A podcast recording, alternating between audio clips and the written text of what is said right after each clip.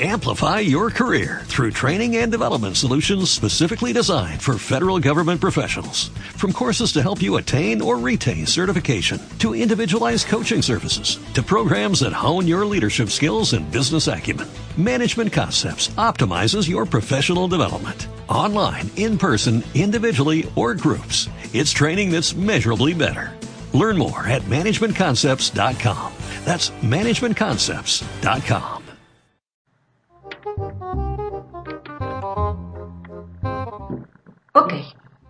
imagina esto. Estás con tu pareja en un café y te llama tu mejor amiga. Y tú no le contestas porque es solamente tu amiga y ya entenderá. Bienvenidos nuevamente a Psicología y un Café y eh, bueno, espero que te estés suscribiendo en este momento a mis canales, que le pongas a la campanita si me estás escuchando en YouTube, etcétera, etcétera. Y con café en mano, quiero comenzar a platicar contigo de algo que es por demás importante en la vida de los individuos, la amistad.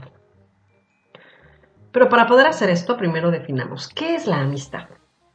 En los tiempos de Aristóteles, él la dividía en tres tipos. La existente por interés, la que es por utilidad y la que es por placer. Y definía a la amistad perfecta como aquella donde existen elementos de bondad y de igualdad. Muchos años después, el psicólogo Carl Rogers definió la amistad como una relación afectiva basada en la comunicación, la comprensión, el apoyo mutuo y la armonía entre sus miembros. Entonces, bueno, de acuerdo a estas definiciones y yendo al ejemplo que mencionaba al principio, Vemos que las relaciones de amistad suelen ser consideradas como un vínculo donde existe mayor flexibilidad y aceptación ante equivocaciones que, por ejemplo, en el amor de pareja o quizás hasta en la familia no existen. Imagínate que estás con tu mejor amiga, te llama tu pareja y tú decides no contestarle porque estás con tu mejor amiga. Entonces podemos ver que la amistad es el vínculo más honesto entre dos personas pues se tiene mucha mayor libertad. No ata ni compromete. Se basa en la voluntad de quienes participan ahí y en que eventualmente las ideas y bases son las mismas, están consensuadas y con el tiempo, con el tiempo que pasa se, va reforzando muchísimo más durante la convivencia. No, no quiero decir con esto que la amistad sea libre de cierto grado de obligatoriedad, pues aunque se le considere en un lugar aparte del amor, tiene elementos emotivos relevantes y bueno, etimológicamente hablando, la palabra amistad deriva del latín amare. Entonces la amistad sí es una experiencia amorosa cuyo vínculo es de regocijo y de festividad, que celebra la presencia y compañía de nuestras amistades. Por tanto, es una construcción emocional y cognitiva necesaria para la vida de las personas, pues los amigos brindan muchos efectos positivos en la vida. Ahora bien, Así como hemos crecido con cierto ideal del amor construido a base de películas, literatura, canciones, etc., todo esto que ya te platiqué en otro podcast sobre el amor romántico, la amistad también está cargada de ciertos ideales en el comportamiento que tampoco son los más sanos. Y es aquí donde yo quería llegar, para también comenzar a desmontar ciertos mitos con los que hemos crecido y que nos llevan a ciertas decepciones.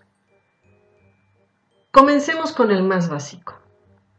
La amistad surge y se mantiene de forma natural entre las personas. A ver, es cierto que en la infancia esto es posible, dado el trato continuo con los compañeros en la escuela o con ciertas actividades extracurriculares que llegamos a hacer y donde solemos convivir. Sin embargo, conforme vamos creciendo, esto no es tan sencillo y se vuelve un trabajo que requiere esfuerzo, un esfuerzo que no todo el mundo está dispuesto a hacer. No perdamos de vista que este esfuerzo es el que nos va a dar grandes recompensas, pues el hacer nuevas amistades y mantener la relación con los viejos amigos es una manera de estar acompañados mientras seguimos creciendo como personas. Si estás pasando por una mudanza o si te cuesta ser amigos fácilmente, el esfuerzo será un poco mayor, claro. Sin embargo, esto no significa que no se pueda crear o volver a crear relaciones de amistad, porque la amistad, como cualquier otro sentimiento, debe ser motivado Y la forma de alimentar la amistad es con detalles, aprendiendo de sus intereses, compartiendo momentos importantes, acordándote del cumpleaños, teniendo ese tipo de detalles que entre amigos sabemos que son muy importantes. Y por supuesto no debe ser solamente para una de las partes. Esto no significa que tus amistades te brindarán felicidad. Recordemos que la felicidad es un estado interior, o sea, depende de cada quien. Es cierto que el confort que nos brindan sus abrazos, las risas que compartimos cuando nos reunimos, nos hacen sentir felices. Sin embargo, recordemos que también hay muchas ocasiones en que hay momentos que pasamos con nuestras amistades y no por eso dejan de ser tristes. El sentir su presencia es lo que nos brinda alivio, pero está en nuestras manos la responsabilidad de nuestra felicidad. Este pensamiento de que nuestros amigos nos brindan felicidad viene generalmente de la mano con la idea de que tener muchos amigos evita la soledad. Y esto es un error, porque así como la felicidad es algo que depende de uno mismo, el sentimiento de soledad también depende y tiene que ver con lo que uno mismo sienta y crea. Un amigo no te quita la soledad. Sin embargo, así como pasa con la felicidad, el que tu amigo esté cuando le necesitas es lo que te ayudará a quitar peso a esa soledad. Pero tanto tu felicidad como tu soledad son algo que tienes que trabajar tú personalmente, porque en muchas ocasiones es probable también que te encuentres rodeado de todos tus amigos y te sigues sintiendo solo. Por eso es un trabajo personal. También un conflicto con el que me encuentro muchas veces en el consultorio es la creencia de que la amistad es para siempre. Esto genera mucha dificultad para entender que la etapa de amistad con determinadas personas han llegado a su fin. Hay muchas razones para que una amistad acabe, pero una de las más comunes es que llega el momento en que el crecimiento o la evolución de cada individuo toma caminos distintos. Y hay que aprender a soltar, hay que aprender que eso es lo que pasa. No podemos seguirnos aferrando a alguien con quien ya no tenemos algo en común solamente porque tengo de conocerle desde el kinder. Otra razón, por supuesto, es cuando alguna de las partes se da cuenta o siente que está siendo utilizada, tal como lo mencionaba Aristóteles en alguna de sus definiciones de amistad. Y lo que duele ahí es darnos cuenta de que esa persona que considerábamos especial en realidad no lo era tanto. Y es por esto que vuelvo a lo mismo, como en toda relación que termina se pasa por una etapa de duelo. Hay que aprender a cerrar el ciclo y dejar ir. Interesante y que en realidad se va modificando cuando vamos creciendo es que mejores amigas solamente tenemos una. La realidad es que no toda la gente cuenta con esa amistad única con la que se pueda sentir totalmente plena emocionalmente, intelectualmente y con la que puedas considerar que solo ella es tu mejor amiga. La mayoría de la gente en realidad tenemos varias buenas amigas en lugar de una sola. Entonces quitemos el peso de exigir ser la única mejor amiga o forzarnos a tener solamente una mejor amiga. Y como me han dicho en algunas de las consultas que doy, sentir que porque a una de las amigas le cuentas una cosa y, a la otra no, estás traicionando una amistad. Hay que tener cuidado con esto. No con toda la gente puedes hablar de lo mismo. Y está bien. Eso no le quita el hecho de que igual sean mejores amigas. Y este sentir que estás traicionando a alguien viene muy de la mano por este mito que traemos en la cabeza de que las amistades no tienen secretos. Este es un mito que implica que las personas no tenemos vida privada. Ya estamos de acuerdo en que todos tenemos derecho a una vida privada, ¿no? Y junto con esto a compartir lo que queramos. Y aun cuando mi amiga me esté confiando sus secretos, no quiere decir que yo deba compartir los míos. No es obligación de nadie compartir. Si no lo deseas, pues no todo el mundo quiere hablar de ciertos aspectos de su vida privada. Y para que llegue el punto de confianza necesario para hacer confidencias hay que recordar que necesitamos tiempo. Eso es lo que nos lleva a conocernos y así poder dar el siguiente paso en la confianza. Y tal como mencioné hace un momento, no con todas tus amigas vas a platicar de lo mismo. Habrá amigas con las que hay ciertas afinidades con las que otras no tengas. Entonces, eso es lo que te va a ir marcando también la pauta de qué hablar con cada cual. Y reitero, eso no quiere decir que sean menos amigas. También hay otro punto en el que se cree que si alguna de tus amistades te defrauda, entonces su amistad no es verdadera.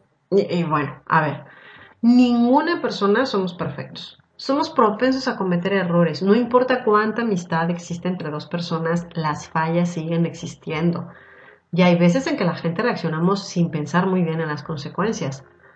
Así hay que estar conscientes de que si los amigos te pueden defraudar, es entendible. Claro que tampoco nos vamos a ir al extremo en que estamos entendiendo y aceptando, entendiendo y aceptando, entendiendo y aceptando todo el tiempo cuando nos defrauda.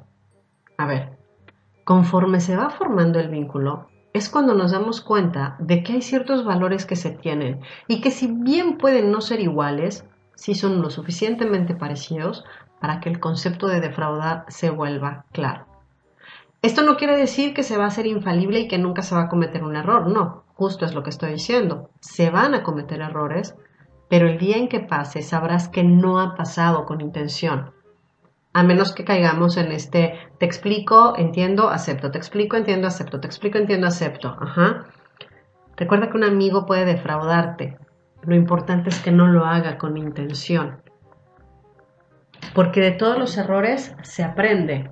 Entonces, es muy probable que te defraude, pero con este mismo sentimiento de amistad es que nos vamos a sentar, vamos a explicar las cosas, pero si lo vuelve a hacer, es porque no te está respetando.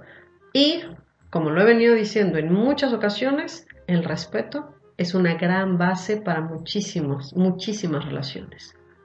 Ahora, voy a tocar aquí un mito que es muy fuerte, que es muy aprendido de televisión, que es muy aprendido de canciones, de novelas, de telenovelas, de todo.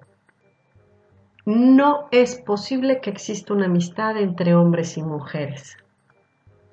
Y aquí quiero desmontar este mito. Porque vamos a aclarar una cosa. Ni todos los hombres tienen interés romántico o sexual en las mujeres, ni todas las mujeres buscan amor en sus amistades. Como cualquier otro grupo de individuos, existen puntos en común que se pueden compartir sin necesidad de que exista un interés romántico o sexual. No confundamos aquí cuando hablamos de mantener la amistad con tu expareja. Eso sí se puede volver un poco más difícil porque en algunas ocasiones todavía la herida está abierta entonces se cierra el círculo, se trabaja para que se pueda cerrar este círculo, para poder superar este rompimiento y esta relación se quede atrás. Esto no quiere decir que todas las relaciones con tus exparejas se van a volver amistad, porque hay ocasiones en que esto no es posible. Y está bien, también.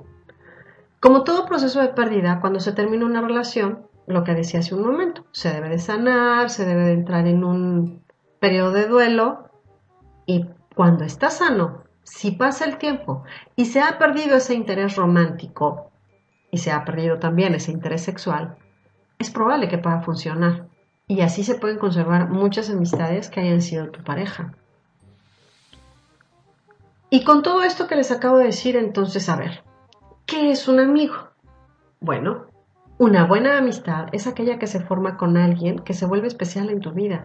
Ese alguien a quien llamamos nuestra familia elegida. Alguien en quien puedes confiar y contar en situaciones cotidianas, así como en los momentos más adversos. Podemos hablar con ellas desde los temas más sencillos hasta los más serios y sobre todo podemos sentir que somos nosotras mismas, que hay sinceridad en ambas partes, que no cambiamos nada de nuestra naturaleza como comenté antes, no existe el compromiso que en una relación de pareja puede existir. No existe este pacto de exclusividad que varias parejas establecen. La aceptación es mutua y se respetan de manera más clara las diferencias que existen entre las dos personas. Cuando sucede un problema, existe una escucha activa y es una relación en donde desde un principio se asume y sabe que la relación es igualitaria y así es muchísimo más fácil establecer la confianza y la comunicación. Esta escucha activa te permite escuchar las necesidades de tu amigo, de tu amiga, y entonces llegar a acuerdos. Y eso es mucho más sencillo porque viene desde lo que acabo de mencionar también, el establecimiento de una relación de igualdad. Así que recordemos agradecer a nuestros amigos por su existencia. Yo les agradezco infinitamente a mis amigas y a mis amigos que estén ahí, que en mis momentos tristes hayan estado ahí, que en mis momentos de simpleza también hayan estado ahí, que sigan ahí. Yo les agradezco infinitamente que estén en mi vida. Tengo la suerte de contar con excelentes amistades, tengo la suerte y nos hemos trabajado mutuamente, nos hemos apapachado mutuamente porque no cae del cielo. Entonces, gracias y yo les amo profundísimamente y soy muy feliz de tenerles en mi vida. Y esto va para todos, todas, todes los que me estén escuchando y sepan que son parte de mi vida de esta gente que llamo familia y que no son mis hermanos, que a ellos también los amo mucho. Todos necesitamos a alguien a quien llamar y que nos cobije en momentos de necesidad. Todos también necesitamos a alguien con quien reír, con quien disfrutar, con quien bailar, con quien, con quien todo. Ya lo dijo alguna vez eh, el escritor Julio Ramón Ribeiro, un amigo es alguien que conoce la canción de tu corazón y puede cantarla cuando a ti ya se te ha olvidado la letra. Eso es lo maravilloso de tener a nuestros amigos cerca. Nos recuerdan quiénes somos, nos recuerdan dónde estamos. Y también lo decían los Beatles, with a little help from my friends. Así que vamos entonces, vamos a celebrar que tenemos amigos, vamos a celebrar que somos buenos amigos, porque no se trata solamente de recibir, se trata también de aprender a dar, a darnos. Y celebremos, celebremos que tenemos gente alrededor, em, celebremos que tenemos amigos, aunque sea uno, aunque sean dos, no importa, siempre y cuando la relación sea recíproca y se esté ahí para el otro cuando el otro lo necesita, no solamente cuando uno quiere. Les mando un abrazo a todos, espero que esté muy rico su cafecito y que el día de hoy no solamente reciban el calorcito del café, que también reciban el calorcito que dan los amigos. Y nuevamente muchas gracias a mis amistades por estar, por quererme, por aceptarme y les amo mucho y pásenla muy bien y nos encontraremos aquí próximamente. Besos para ti. Chao.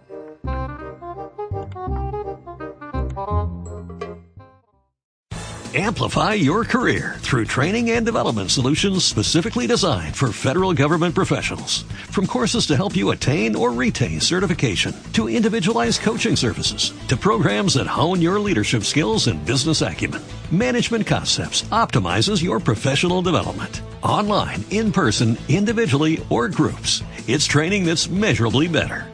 Learn more at managementconcepts.com. That's managementconcepts.com.